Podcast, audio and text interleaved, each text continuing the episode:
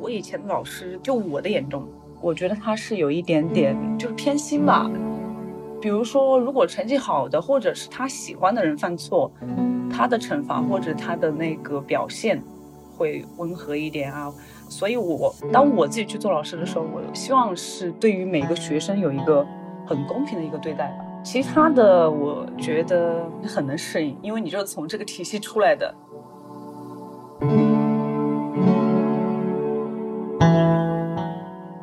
些观念上，有的时候我能感受到他们对于一些比较新鲜的事物，其实有的时候是没有那么能够接受的。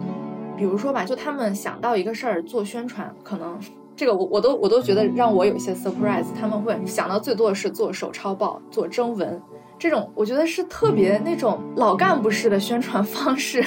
但是在他们看来就是非常的好使，所以我我觉得还挺惊讶的，就是为什么不用一些更年轻人的方式？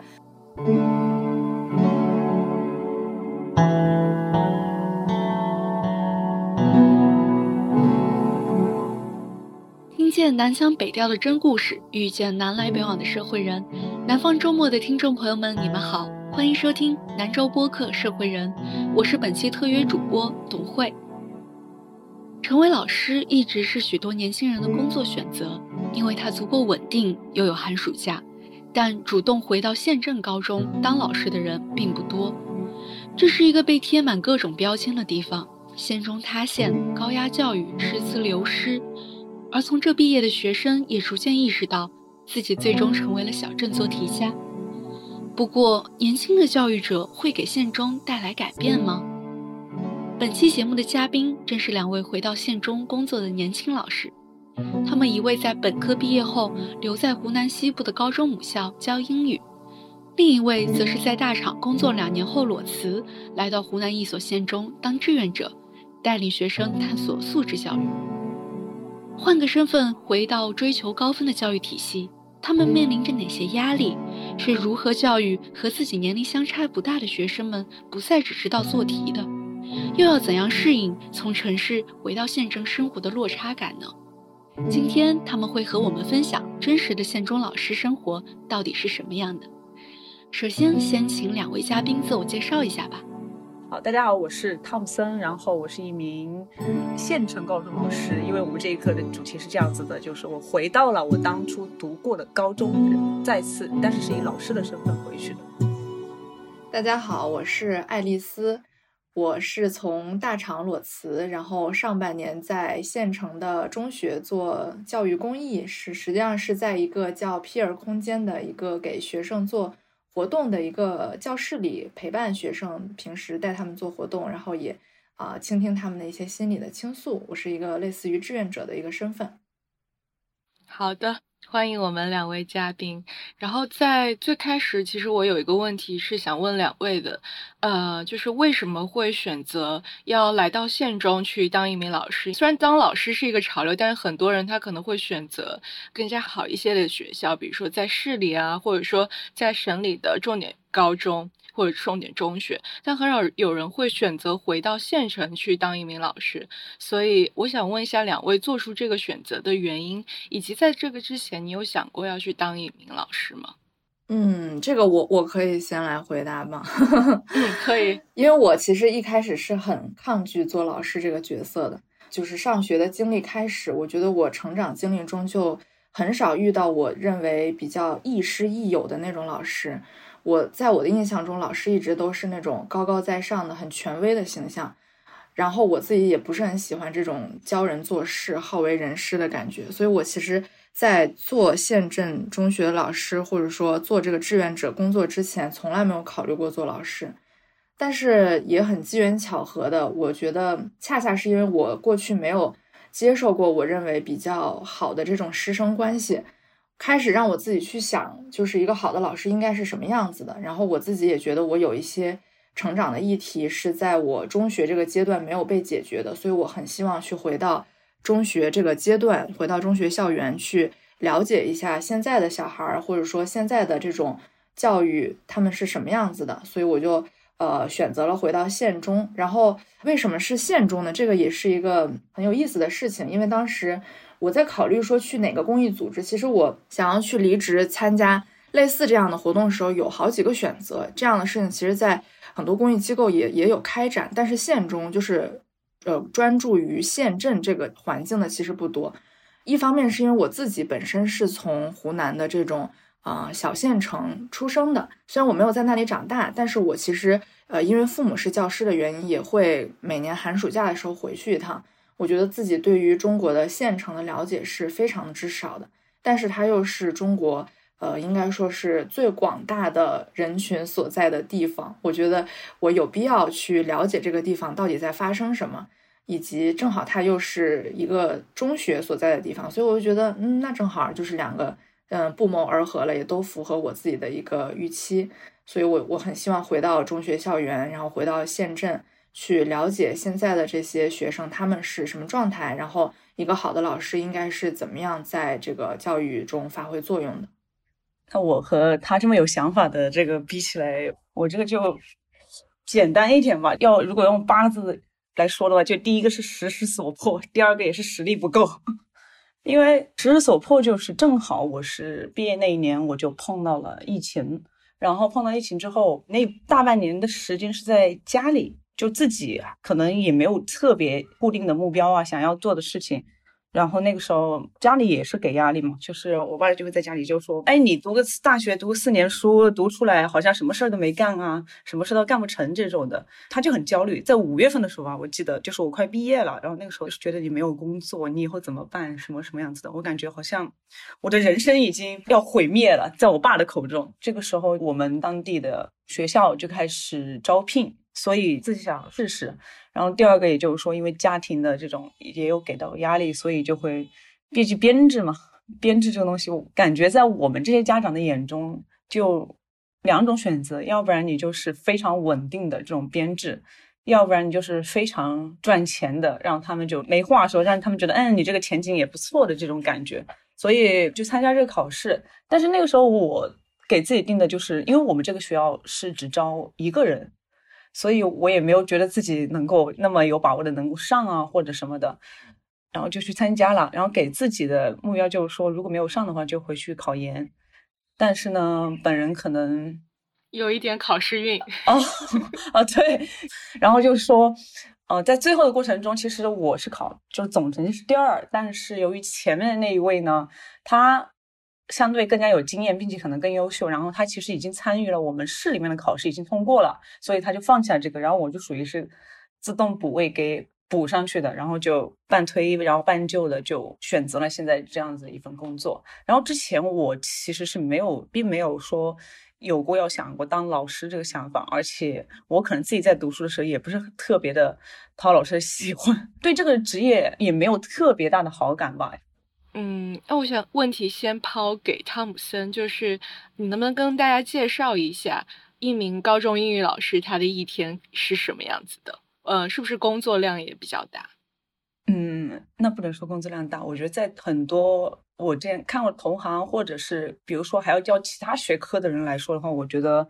那我是算好的，而且相对于我们的班主任来说的话，我觉得你对比一下是轻松的啊，因为我不住学校，所以。那偶尔了，大概是早上你六点钟起床，然后你因为你大概是八点之前，可能七点多到学校，然后晚上的话，如果你有晚自习的话，大概就是九点多回家下班，然后就是整个的一天，你可能就两到三节课，正常来说的话，两到三节课，然后就是备课，然后你或者然后就改作业，然后英语这个东西就是你可能更多要去抓学生。大概就是这个样子，两个班。额外的话，因为教师其实有些很多人就觉得教师，你只要把工作啊做好了，你上完课你还有什么事儿呢？其实教师的事情也挺杂的，就是需要什么活动啊，也需要去填一些表格，你也需要去完成一些额外的，就是说除教学之外的任务，也还是有的。你刚才有提到，其实，在你高中时期，你也没有想过当一名老师，是因为当时你的班主任是一个。比较强势的状态，他的教育模式也许是强压式的，让学生觉得有些不舒服的。那当你自己换了一种身份回到县城中学的时候，你能够很快的去适应你以前经历过的高分的教育体系吗？然后你对于自己的教学以及面对的学生有没有期待呢？比如说，你觉得因为我之前受过这样子的高压教育，那我现在要去成为一个什么样的老师呢？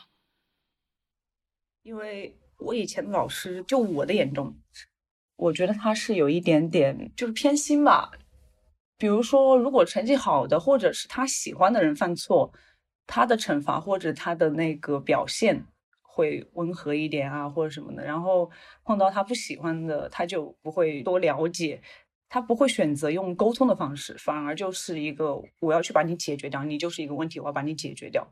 或者偏向于这种。所以，我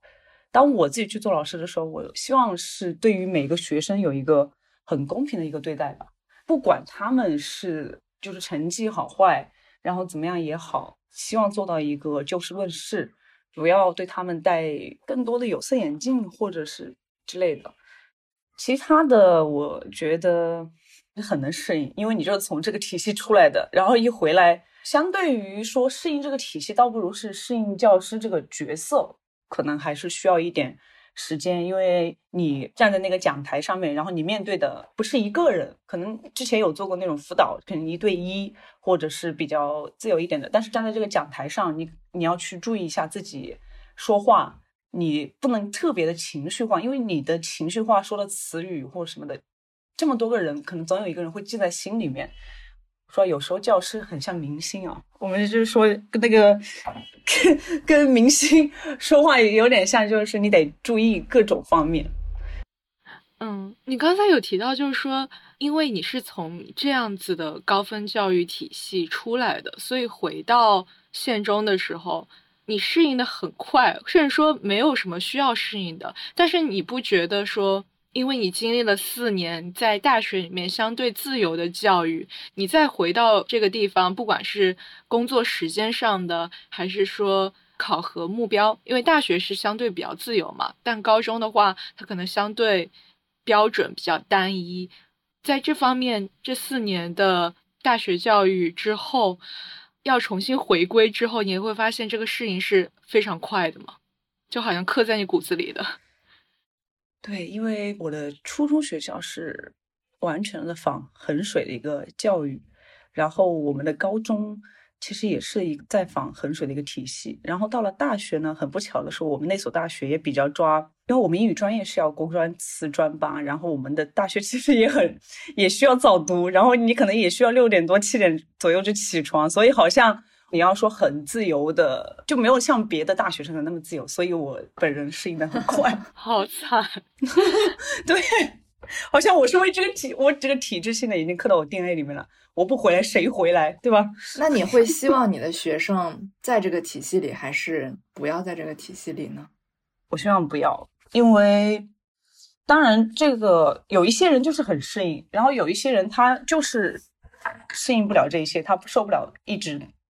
在这个体系下生活，但我大概的是希望不要的，或者是像爱丽丝这种一样，当你看过了这些，你去接受更多东西之后，然后你再回来，那这个东西是你想要的了，而不是一个被迫式的了。当然哦，我并不是，也不是说我被迫了，就是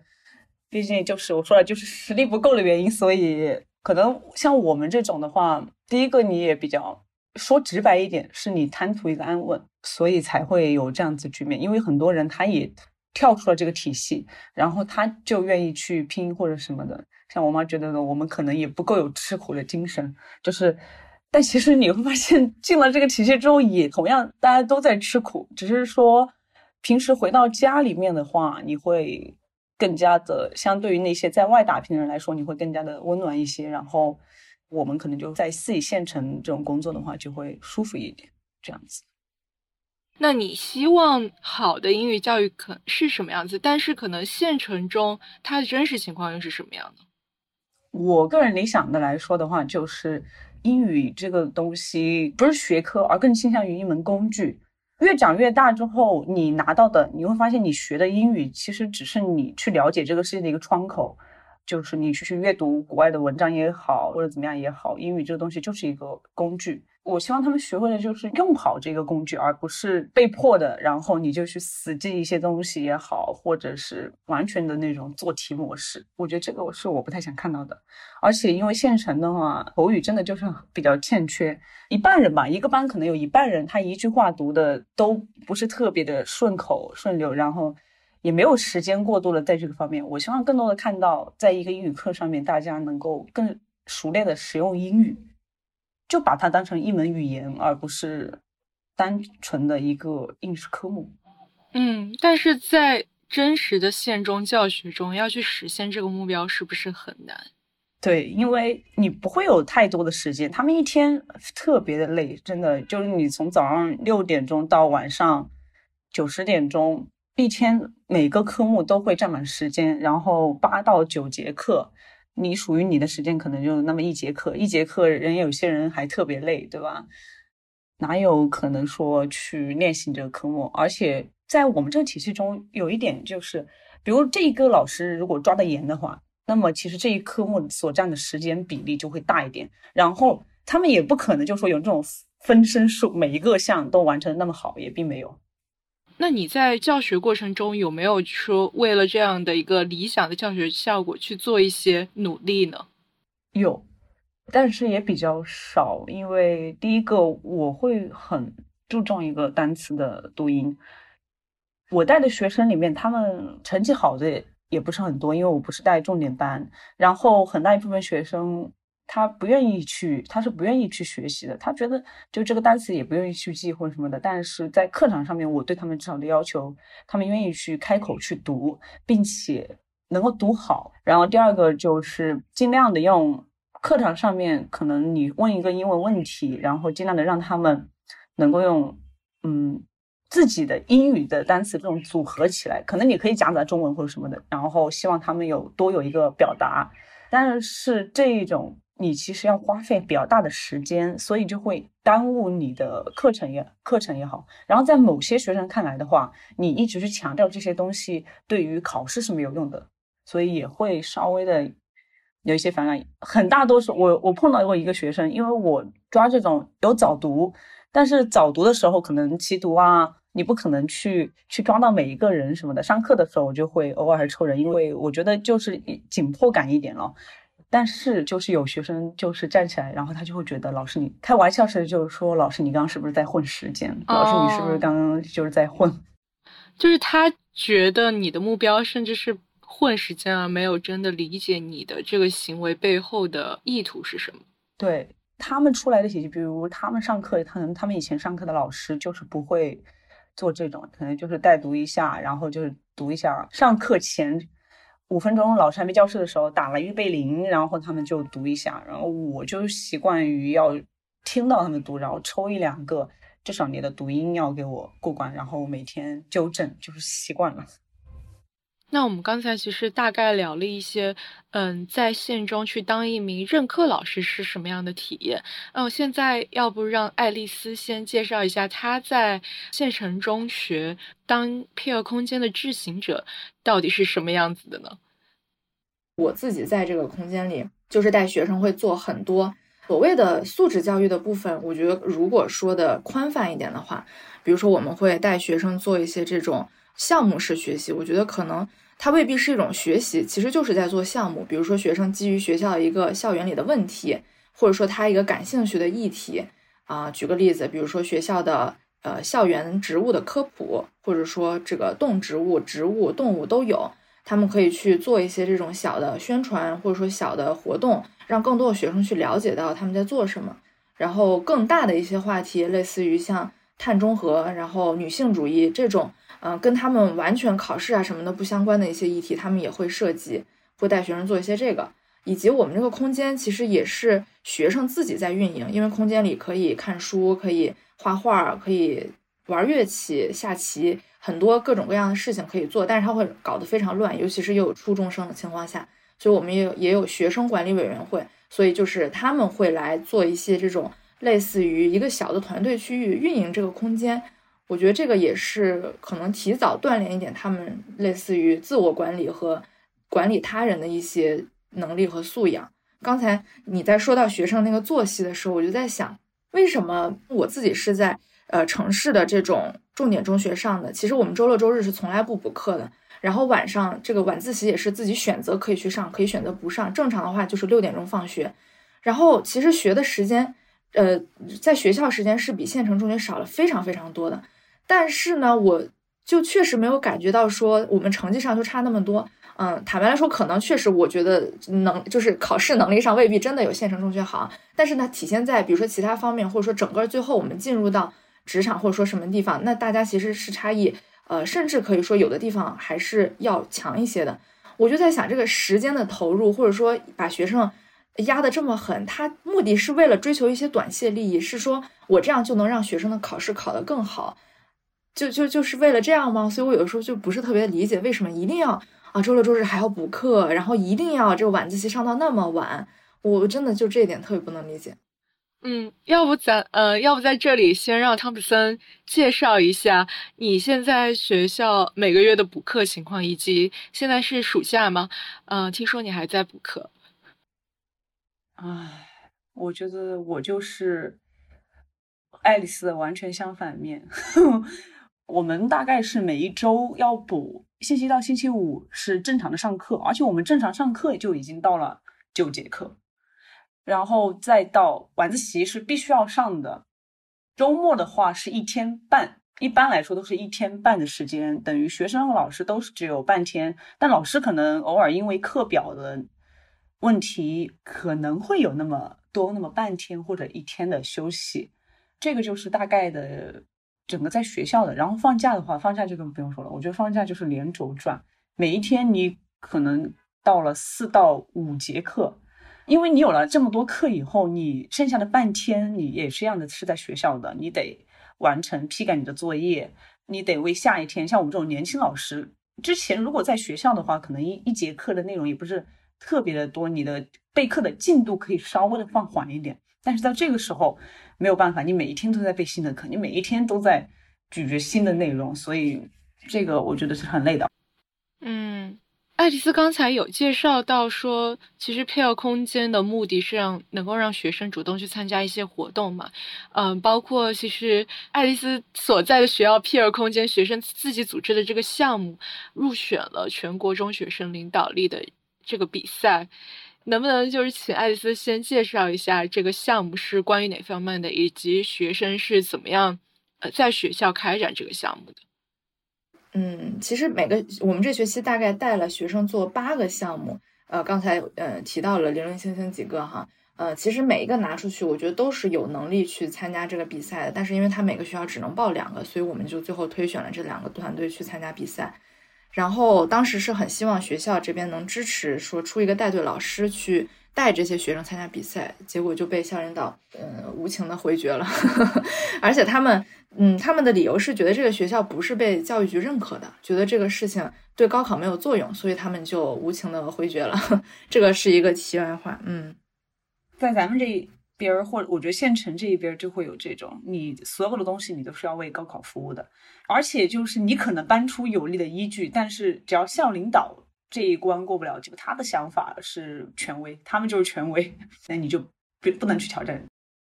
我们当时一个推选的是呃女性主义的科普，呃这个团队他们做的是啥呢？相当于是把女性主义的一些概念通过各种各样的宣传呀、科普啊这种活动。然后在校园里面让更多的同学意识到，嗯，他们做了几个小的这种分支。他们这个小组的发心呢，其实就是因为学生观察到学校里有类似于性别上的一些刻板印象，或者说对女性不是很友好的一些现象。然后这个组呢，其实只有两个女孩，她们呢是高一。然后他们看到这样的现象之后呢，就呃想。参加我们这个项目，我们叫有意思。其实它是一个呃团队的项目，需要学生去基于学校的一呃校园内外的一些问题去啊做一些项目，做一些活动。然后这两个女孩她们也是在网上搜了一些相关的东西，所以就做了一系列的活动。其实每一个活动它都不是一个特别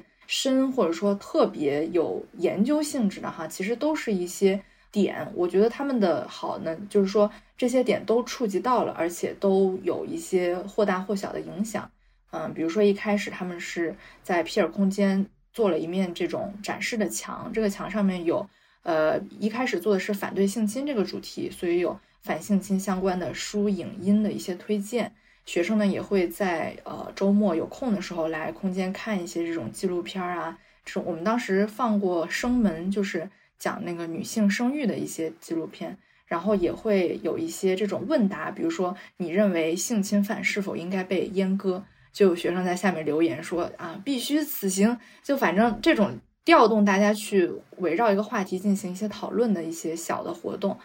嗯，这个是一开始，然后后面他们也做了这个类似于呃拒绝美丽羞耻，这个他们好像是有在空间给学生去拍照，让同学能够呃不畏惧的至少面对镜头去呃看到自己在镜头下的一些形象，我觉得这个也是。一个一个小小的突破吧，因为其实我在线中观察到很多学生是非常腼腆的，有的时候一进空间，如果我不主动跟他们打招呼，感觉眼神都是在回避的。但是，嗯，我觉得具体到美丽羞耻这个事儿就更是这样了。有的时候周末看到他们在街上，其实也是会很喜欢去逛一些精品店啊，然后去买一些这种饰品，但是在学校里没有机会去展示。但是，呃。在美丽羞耻这个主题下呢，其实是有让学生去表达你平时有没有一些这种自己的喜欢的形象啊，或者说这种穿衣的搭配啊，这个我觉得也是一个挺好的尝试。以及在母亲节那天，其实做了很多，嗯，比如说我们那天也跟学生一起录了一期播客，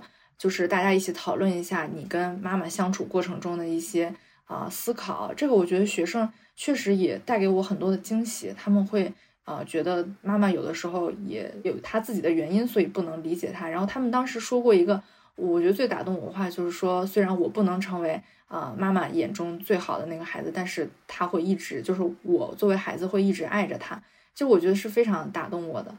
嗯，然后他们也邀请了学生的家长，是一个嗯，既是妈妈又是老师，然后也是一个就是身份有多重的一个女性嘛啊，也是一个学校的一个领导吧。总之就是这样一个角色，他们会跟他有一个互动，就是我们用真人图书馆这样一个形式来让他说出自己的故事，对学生其实有也有挺多启发。最后呢，他们是做了一个小的类似于行为艺术吧，拿了一个大的白布，然后上面写上啊，请学校的学生写上就是你你想对女性说的话，然后他们在大街上找别人去签字，这个我觉得也挺神奇的。反正这种事儿我是做不出来，但是他们就。挺有勇气的，去做了很多类似于这种很新鲜的尝试。总的来说，它不是一个特别说围绕一个主题去深挖，但是它在每一个和女性相关的一些小的点上都有一些小的探索，我觉得也挺有意思的。确确实实。在县城高中，很大的问题就是性别刻板印象，这个是特别多的。因为我们有学生，他们都是真的是非常有想法的。我们班上有个非常就是可能用我们县城话来说娘娘的，她比较温和，然后她喜欢的东西就是刺绣，然后啊颜色可能也不会说就是粉红色，然后班上人就喜欢啊笑她，然后我就很明确的，我就在班上，我因为我不是班主任，所以我很少说这种话，因为。我的身边人都会教导我说：“你少说一些，就是那种，要不然就会你会可能会犯错啊，或者什么的，就是学生学生会怎么样子的。”然后，但是就忍不住，然后我就在班上说：“我说，不管你是男生还是女生，其实你并不能是因为你的性别问题，然后就把你自己喜欢的这个东西你就定范围了。我说，男生也可以喜欢粉色，也可以喜欢芭比娃娃，我觉得这些都是可以的，不能因为有一个。”性别框在这里，你什么都不可以，包括留头发。当然，学校是不可以。我说你们以后，只要你不侵犯别人的权利的前提下，你想留长发、短发也好，喜欢什么颜色也好，我说这些都是你们自己可以决定的事情，而不是你们性别可以决定。我觉得这种，所以然后那个时候我说完之后，我发现我们班很多女孩子就一直在点头点头。哎，我我有一个问题想提问，就是在你在做性别这种题目的时候，你觉得男生和女生的那种看法会不一样吗？会会，其实我们在结项，就是我们 peer 的这个执行者，所有执行者结项的时候还在讨论，就是我们有一个计划叫做县城男生帮扶计划，因为我们观察到 peer 的很多项目，男生的参与度、他们的能力、他们的表现，就是跟女生相比差的非常的大。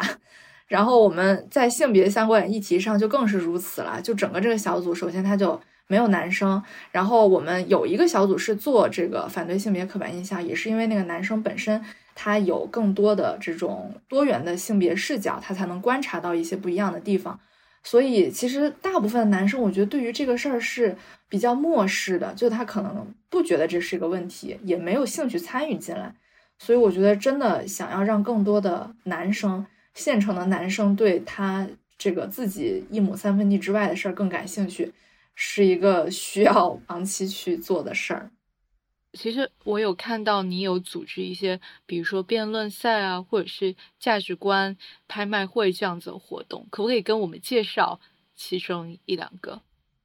嗯，辩论赛那个是当时给其中一个班上课，就我发现学生是很喜欢这种非常规的上课的形式的。当时我们一个是讨论素质教育是否应该推广到全国，然后后来第二个那个辩题是。呃，年轻人面对挑战还是面对挫折，是应该躺平还是应该奋斗吧？类似于这个。然后当时学生，我觉得第一次他们并没有好好准备，然后后来第二场的时候，他们就很认真的在准备，而且打的确实不错。我觉得我经常会觉得他们其实完全不比城里的学生，或者说这种重点中学就是大城市的学生差。其实他们只是没有足够的时间去把精力放在这上面。就总之，他们那次。真的是非常的棒，我当时还拍了一个小视频，我觉得就整个那个思维的活跃，以及那种就是突然的一句把人噎住，就真的很很逗。就当时好像有一个说什么啊，说什么既然你支持躺平，那你为什么呃呃什么你应该在能力范围内，就能力范围达不到的事儿，你就不需要去做这种尝试。然后那个人就说，那你什么我们都是在这个学校，你明明知道上不了北大清华，那你就别上了怎么着？我就觉得特别逗，就他们真的。经常有这种就一语惊人的时候，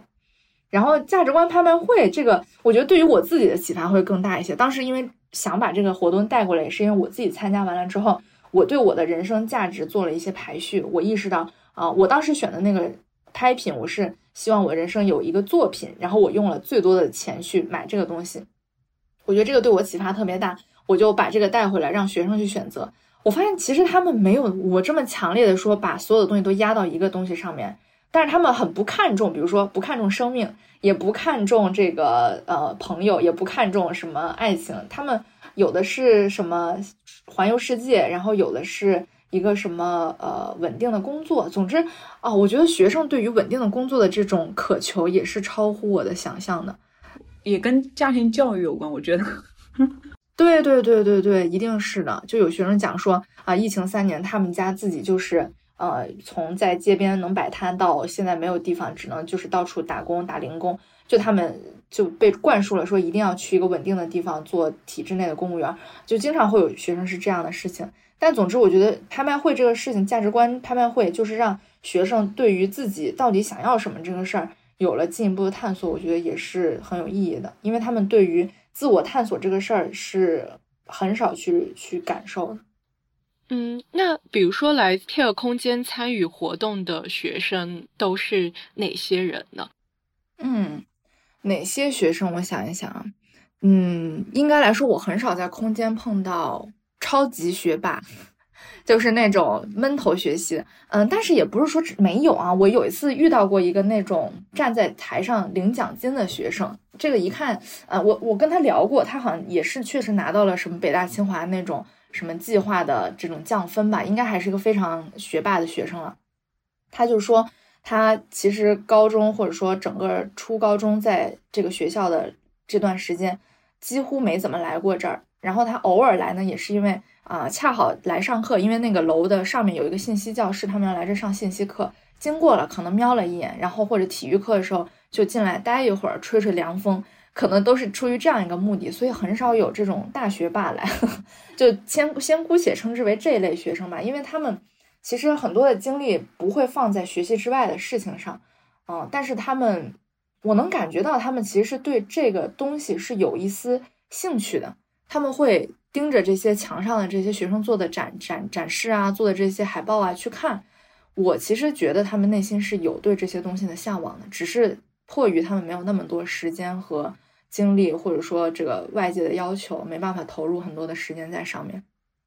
更多的呢，可能是那种对学习也不能说厌烦吧，但是呢，他很很希望寻求在学习之外获得一些成就感也好，或者说这种认同感。嗯，因为有相当一部分学生来 peer 空间，就像 peer 这个名字一样，他是寻找同辈的支持的。你在这儿能够碰到一群可跟你自己差不多志同道合的人。我其实非常开心的时候是看到学生在这儿找到了一些这种共鸣的时候，比如说他们一起做项目的时候啊，发现哎，我们对这个话题都很有兴趣，然后都很想把这个事情做成。这类的学生其实是很多的，但是我很难去定义说他们学习上是不是啊都好呀，或者说是不是怎么样。但是我觉得能感受到他们是对于呃成为一个更完整的人这个事情是有诉求的。我觉得这个是我站在一个局外人的视角去看啊，因为他们会对于比如说我去跟他们讲说这个事儿，你可以用一些啊，比如说项目管理的思维啊，或者说用一些啊产品思维去做。他们对于这个事儿听起来的时候，就是眼睛是在发光的。能感受到他们不仅仅是盯着说啊，我就是成绩好，或者说我只是呃为了这个考试怎么样，就他们是对这些东西之外的东西是更加的有兴趣且能够去投入自己的时间和精力的。所以我觉得可能这个是这个来皮尔空间多的学生的一个画像吧。刚才爱丽丝还有提到，就是所在学校的校领导其实对于皮尔空间的一些活动并不算。很支持，这也许会是在学校推广素质教育活动的一些困难。那在爱丽丝你看来，在县中推广这样子的活动还会有哪些困难呢？嗯，我觉得这个困难，如果从大了说呢，其实就是跟这个系统本身的一些要求，比如说你要为了考试，或者说为了短期的一些诉求，它它本身是有一定的冲突的。因为你做这些项目，势必就是要花时间、花精力，然后要舍弃掉一些你原本应该投入在考试或者上课上面的一些时间。就经常有学生来空间，然后老师就会找上门来，然后跟我讲说啊，这个学生最近不允许来这儿了，怎么样？就会接到过这种电话，这个就是一个跟系统本身的一些冲突吧。然后其他的挑战，我觉得是学生的一些观念上。就有的时候我能感受到他们，嗯，对于一些比较新鲜的事物，其实有的时候是没有那么能够接受的。比如说吧，就他们想到一个事儿做宣传，可能这个我我都我都觉得让我有些 surprise。他们会想到最多的是做手抄报、做征文这种，我觉得是特别那种老干部式的宣传方式，但是在他们看来就是非常的好使。所以，我我觉得就让我觉得还挺惊讶的，就是为什么不用一些更年轻人的方式？这个也可能是我我太主观，或者说太这种旁观者视角了。因为我以为，比如说他们很喜欢短视频，好，那你就去做一些短视频嘛，空间也有相机，你也可以去拍。但是他们就很胆怯，然后也害怕去去做一些这种舒适圈之外的，或者说他们认知之外的一些事情。这个其实是一个挺大的挑战的。你如何去说服他们去迈出那一步，去尝试一些他之前没有尝试的事情？因为我觉得刚才那个汤普森说的特别好，就是学生他等着你去喂他，他等着你告诉他这事儿可以这样，但是他自己就害怕去犯错，害怕去这事儿搞砸。其实这个我觉得是一个特别需要去迈过的坎儿。然后有的时候这事儿，比如说我稍微表达了说我对于你现在进度不满意，他可能就蔫了。其实我觉得，嗯，就是这个心理的韧性，或者说他的这种自己对这个事情的负责的那种态度，是我觉得能不能做成这个事儿的一个关键。但是往往学生在这方面的这种素养，我觉得是比较缺失的。更倾向于就是你布置任务，然后他们完成了，最后还是你去就主管这个东西。但是他们，而且有点很。大多数孩子在这年纪会害怕，如果他展现出一点点这种领导的感觉，然后一旦得到了别人的这种说，就不满意也好，或者是什么样也好，他们就会觉得，哦，那我还是不要做这件事情了。因为他们的圈子，但其实大家很小，就像你说拍短视频，最后出来的时候，有些人觉得开玩笑没有什么，但有些人可能就会因为他拍的视频里面内容，然后对。这个视频的创作者开一些玩笑，但有些人可能就心里面可能就不舒服，然后也会有很多的想法，所以他们就不愿意去得到这些。所以与其这些的话，那么他就做选择最稳妥的方式，就是不去不去做，然后就选择，比如你像手抄报。当然，我听到手抄报这三个字的时候，我也很震惊，因为我觉得他们都很喜欢刷短视频或者之类的，但结果没有想到内心里面还是这么的老干部。其实平时爱丽丝还有一个工作是当一个倾听者，因为来到 Peer 空间的学生会向爱丽丝诉说他们的心事。即使爱丽丝所在的学校呢是有心理老师的，因为现在这些心理老师也会去对学生做一些心理咨询，但这些学生还是会找到爱丽丝来跟她说她最近在焦虑什么，在伤心什么。嗯，可不可以请爱丽丝说一下现在的高中生他会交流哪？焦虑哪些事情会找你倾诉哪些烦恼？对，我觉得这块确实是占据了我日常生活的非常大一部分，而且消耗了挺多 情绪价值的。你下次跟学校申请一下，应该再给你发份工资。哈哈哈哈之前我们有一个执行者在空间的时候，校领导说：“哎，要不然就把这儿再加一个牌子，心理咨询室吧。”可能他确实觉得要承担一部分疏解压力，因为现在学生就是尤其是中学阶段这种很严重的心理心理的一些危机情况，其实是非常非常多的。嗯，然后他们来跟我说的最多的呢，其实嗯听起来也不是什么特别严重的事情，但我觉得对于他们来说还确实是挺。难受的，比如说他们会仅仅看到班里面有同学去霸凌另外一个学生，这种霸凌可能都未必是身体上的，就是一些语言行为，就是这种比较无形的方式。然后另一个学生看到了，他心里面他都会觉得有一点不舒服，他不知道该怎么办。他觉得跟老师讲吧，老师也不会管，但是呢，他自己怕去帮这个学生，也受到其他同学的一起的排挤。这个时候，其实他自己心里是很难受的。然后可能他就来找我，就会问啊，这个事情怎么办？嗯，这是一类，就是他真的是寻求具体的解决方案。然后还有一种呢，就是他遇到了一些嗯情绪上的需要排解的这种困难，他未必是有一个解决的思路的。比如说有的学生他也是那种可能跟其他同学的性取向不一样，或者说他自己的这种爱好啊，他的特质啊，跟其他同学有一些差异，他就会受到其他同学异样的一些眼光。这种也也会经常来说，就是这个时候可能我更多的只能给到一些陪伴，因为很多事情它确实是一个大的环境跟系统，嗯，不可能短时间改变的。我是真的好几次听到那种特别抓马的情节，啊，我我觉得为了保护学生隐私，我还是不提的特别明确吧。就那种家里情感上的那种纠纷，就是学生知道的一清二楚，在我看来这都是非常不可思议的。这么小的孩子，然后。要亲眼目睹自己的家庭发生这么多冲突变故，我觉得这个让他的心里怎么能承受得了呢？然后他们会很风轻云淡的跟我讲起，但是你又能察觉到他现在的很多的一些困难，或者说这种困扰，实际上是跟这些东西是紧密挂钩的。但是你又能改变什么呢？就很多时候是这种情况。这一点我确实还没有，我只是碰到过有些家长可能就是很喜欢。这样子的分分享也好，就他他可能要把他的情绪一定要传达给别人，一定要让你去感受到我这份情绪。因为我有一个朋友，他是做班主任的，所以作为班主任真的非常的忙，每一天，因他们这些很多孩子家长都在外面嘛，然后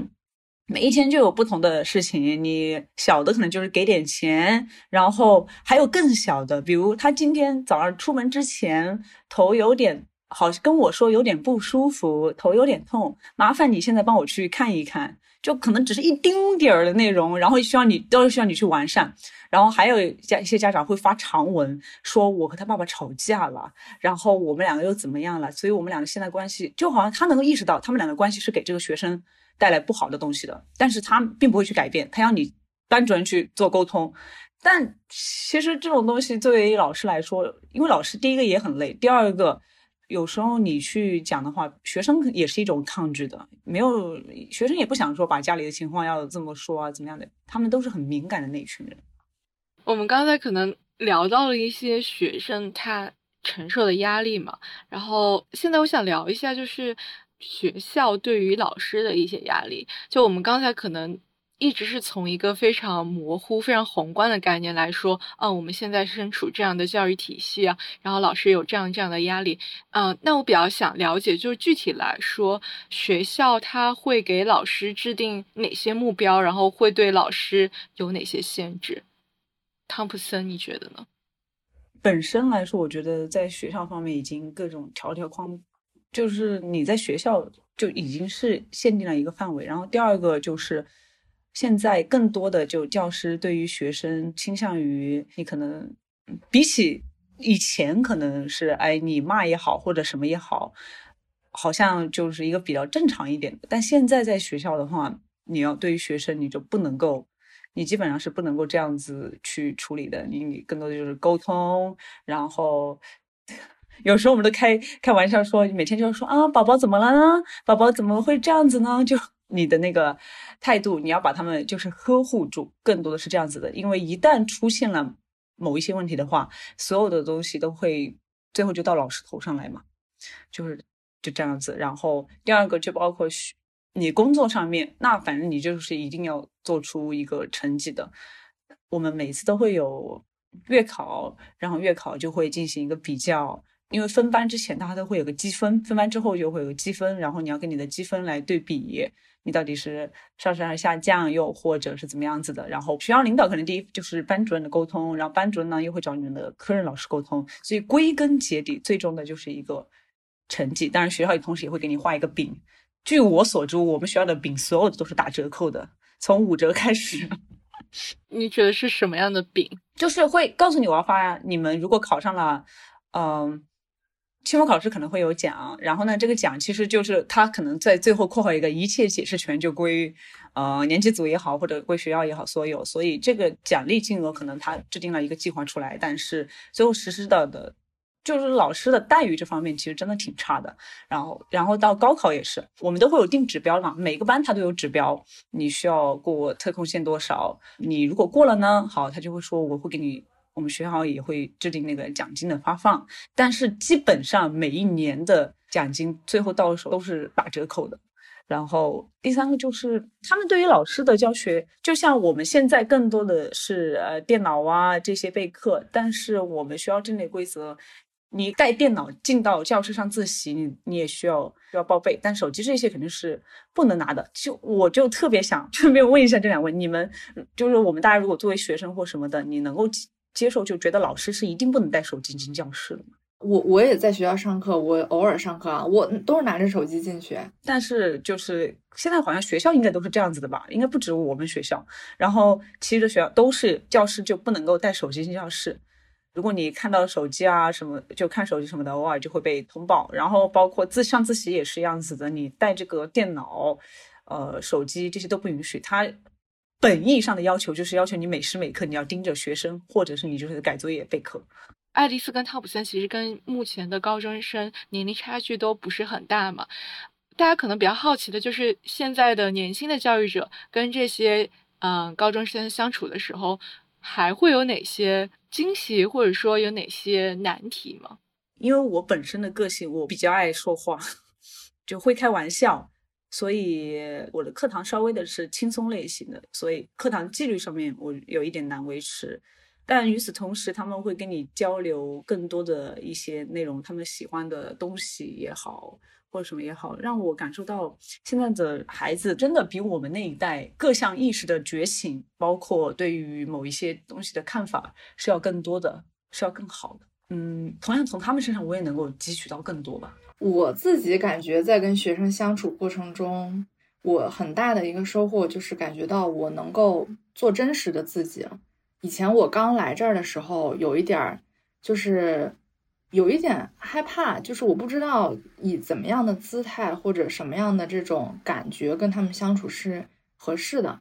然后我就觉得我跟他们的年龄差，嗯，好像应该有一点所谓的这种长辈的样子。但是呢，我又不喜欢那种角色，我不喜欢那种高高在上的感觉，所以就有一段时间会会很尴尬。我意识到我自己那个时候的一些表现是源于我自己一些。这种不切实际的需求的时候，我就觉得，嗯，那我可以做真实自己。然后我发现学生也能够接纳真实的我，就是他们会看到我有情绪，看到我，嗯，有的时候也不是很，就是能量也不是很够的时候，他们也能够去给到我一些支持。所以我就觉得，能够用更坦诚的方式去面对学生，这点让我自己感觉收获还挺大的。因为有的时候我想的是我去接纳他们，其实他们也接纳了我很多。我自己想象中的所谓的不完美的地方，但其实那也是真实的我，所以我就觉得这个让我感觉还挺好的。嗯，那刚好我我其实也很想知道，这样或长或短的和学生相处的时间里面，你们有没有收获到一些让你们觉得特别开心、难忘，或者说成就感的事情呢？我觉得就举一个最近的吧，我走之前给他们拍了一些视频，因为我平时还挺喜欢给他们做一些小视频的。我就采访了一下他们，我说你们觉得 Peer 空间是什么？然后每一个学生说的都让我觉得挺感动的。然后让我印象最深的，他们可能说了很多类似于说 Peer 空间像桃花源、像百草园，就是他们想象中一个跟他们所处的环境非常不一样的，让他们身心都感到很舒适的一个地方。有个学生就一直在跟我讲，他说：“姐姐，我特别谢谢你教会我拍照，但实际上我就只是教他怎么用而已。但是那个学生的构图啊，各方面都非常的棒，就是他知道怎么样虚实结合，怎么样。”让这个构图看起来特别的有感觉。我的自己很多那些用的照片，就是用在 Peer 的推文里的照片，都是他拍的。我就觉得我根本没有教他什么，所以我在那个时候，我我其实到现在我都会觉得学生的好跟坏，我真的是觉得跟老师没啥关系。我觉得这话可能有点冒犯哈，但是我自己是真的会觉得学生本身就是非常非常好的人，就说他们本身已经，我我就觉得我能够给到的东西很有限。然后在认清了这点之后，我就觉得就觉得挺好的。我放下了一些对老师这个职业的期待，然后我也放下了一些对学生的期待。就他本身就很好了，我又何必再期待他变得更好呢？然后他们又又这么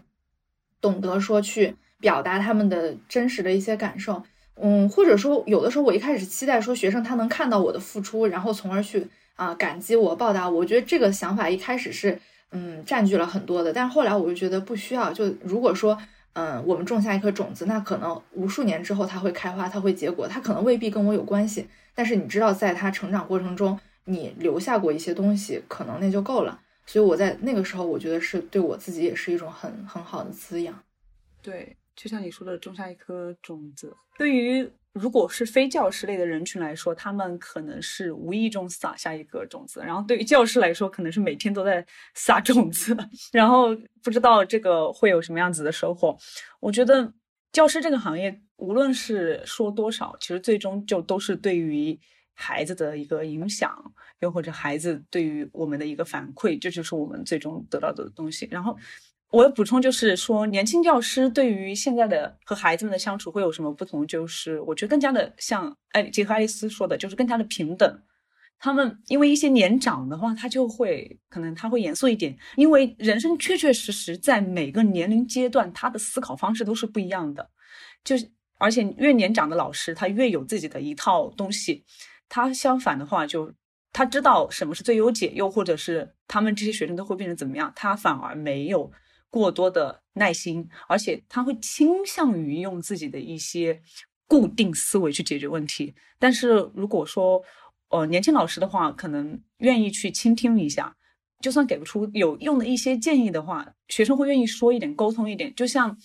之前碰到一个学生，他妈妈也是老师，但是他在家里面，因为每一个那个叛逆期的话，他碰到的问题都会是同样子的。但是如然后他和他妈妈的争吵就会有很多，或者怎么样子的，然后每天就在碰撞。但他是一个非常懂事的人，可能在家里也会有冲突。然后，但是他跟我说的时候，我就觉得他们说的很多东西我都能理解到，因为我自己也是经历过，刚好就经历完这些过程来的，也没有隔很久，所以就会给到一些建议。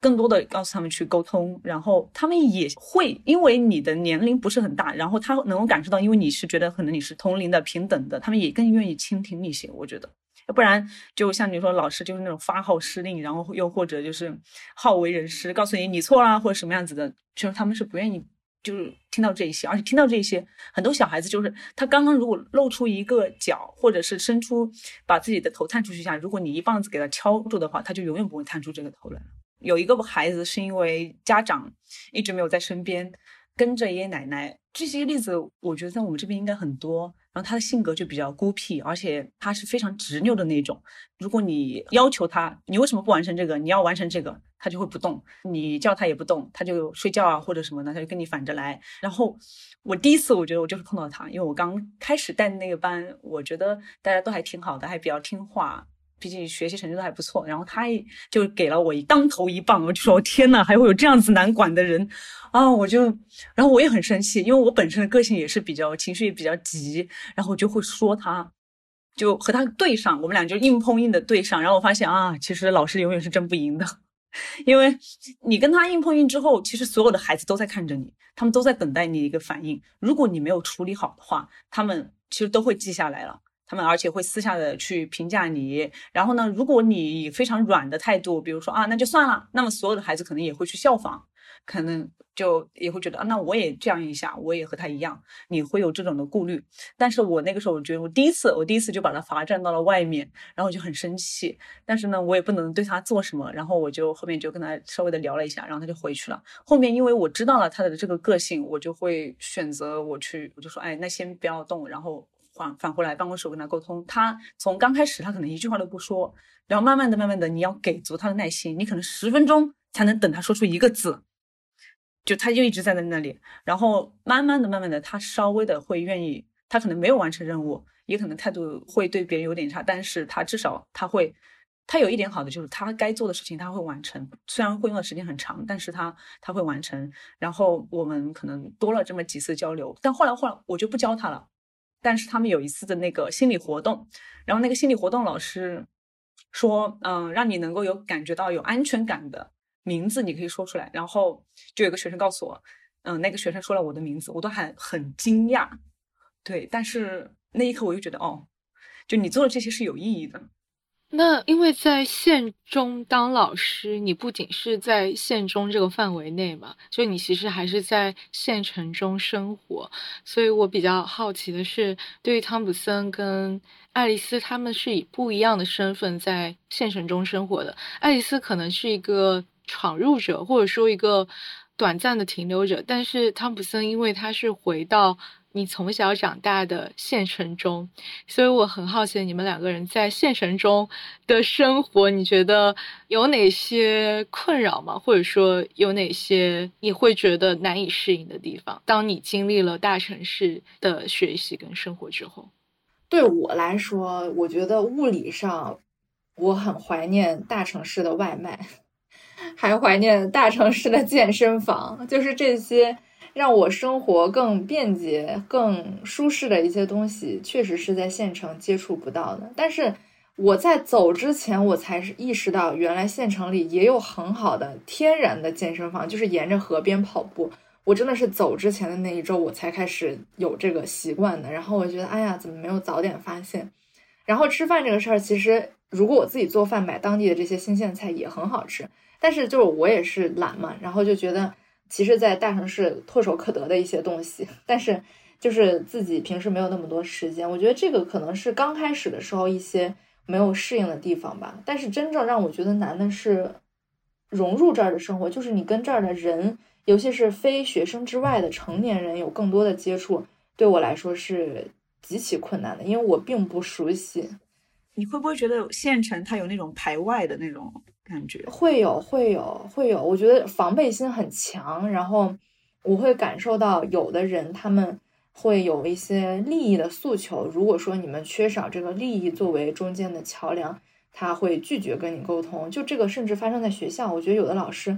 让我非常的不能理解，就是咱们井水不犯河水，但是为什么一定要这么针对我呢？我就觉得有的时候我不能理解。但是我后来知道他就是这样的沟通方式，就我后来也就没有再因为这个怎么样了。那汤普森，你回到家乡会有哪些感觉吗？我觉得我所经历的应该都是大家的一个缩影吧。因为第一个肯定是你更加的过得会舒服，因为你不需要负担，比如说外面说的是房租啊或者之类的这种生活费什么的，你是不需要的。所以相对来说，我吃的苦 就这一方面的苦就会少一点嘛，这是舒适的。但第二个，我觉得。圈子很窄，然后你所做的，特别是在这种地方，你所做的一切，包括你的任何一个举动，你可能都会被别人评价。我妈妈就会经常说说，哎呀，你自己要注意，就好像你一个人，比如在外面城市的话，你一个人就是你的，你就是一个个体，你代表是你。但是好像我在这里。因为在整个县城大家都知道、都了解，所以好像你就代表了你整个家庭一样。然后你做的事情，他们第一反应是你这个人不行，第二反第二就会说，哎，他的他的女儿会怎么怎样，就是你的除了那个头衔儿就会就会有这种。然后还有第三个就是你的工作，一旦你是那种稳定性的体制内的工作，马上就会，他们好像跟你闲聊也没啥内容，他们也不会聊到你的这种精神层面，他们就会说结婚了吗？第一反应看到你啊，找工作了吗？找了。哎，那找朋友了吗？对吧？然后没找，哎呀，那你要该找朋友了啦，要怎么怎么怎么样的？反正这些你都能，他说出上一句，你都能够想到下一句。但是每基本上可能每个月啊或者什么的都要重复一下这个问题，什么什么的，其实就是真的很困扰。反正家长里短聊的内容都是一样，一模一样，重复的，我都不能说是无聊，而让我觉得真的是无解这个问题。反正生活状态就是这个样子。那对于未来，你们两位有什么打算吗？就是汤普森，你还打算留在家乡县中继续教书吗？那对于爱丽丝，你是不是打算就是可能在县中成为一个学期的志愿者来说，对于你的人生规划，可也是一个转折呢？嗯，对，这个在县中的这半年，确实是我的一个怎么说呢？它是我的一个终点，也是一个起点，就是我。之前的按部就班的生活，在我进入县中之前算结束了吧。然后从此以后，可能我自己我就会开始真正过我想过的生活。我其实很想去接着再读一个心理咨询的硕士，因为我还是很很想去做儿童青少年这个方向的一些关注他们心理健康的一些事情。所以我觉得这个经历让我更好的知道了什么是我自己的兴趣所在，然后什么是我真正想做的事情。所以后续的话，我可能会。再去读个书，然后回来再去做跟教育、跟心理相关的事儿。我觉得我也有过这个方面的考虑，就是我在思考，我更倾向于是跳出去，但是我又在想，教师这个职业是否是适合我的？如果说不做教师的话，又能够去做什么？我有也我也有考虑过和爱丽丝相同的，就是你去和心理咨询相关的。我觉得比起教学的话，我也确实。愿意去倾听他们的这些烦恼，在这个方面，然后去帮助他们。我觉得这一点反而是，我觉得整个教学过程中收获比较大的吧。希望他们能够，特别是在这种县中的话，我觉得就是有一个悖论，就是比如说心理咨询这个方面有心理老师，但是心理老师好像又不太够了解这个学生。然后呢？但是自己的科任老师他也没有说很具备心理老师这个时间也好，素质也好也没有，所以这个我觉得也是一个问题。第二个，我觉得我觉得爱丽丝你的人生方向其实还是蛮好的。你我提个题外话，就是你的父母对于你这种 gap 啊，包括你这种寻找人方向的话，是什么态度呢？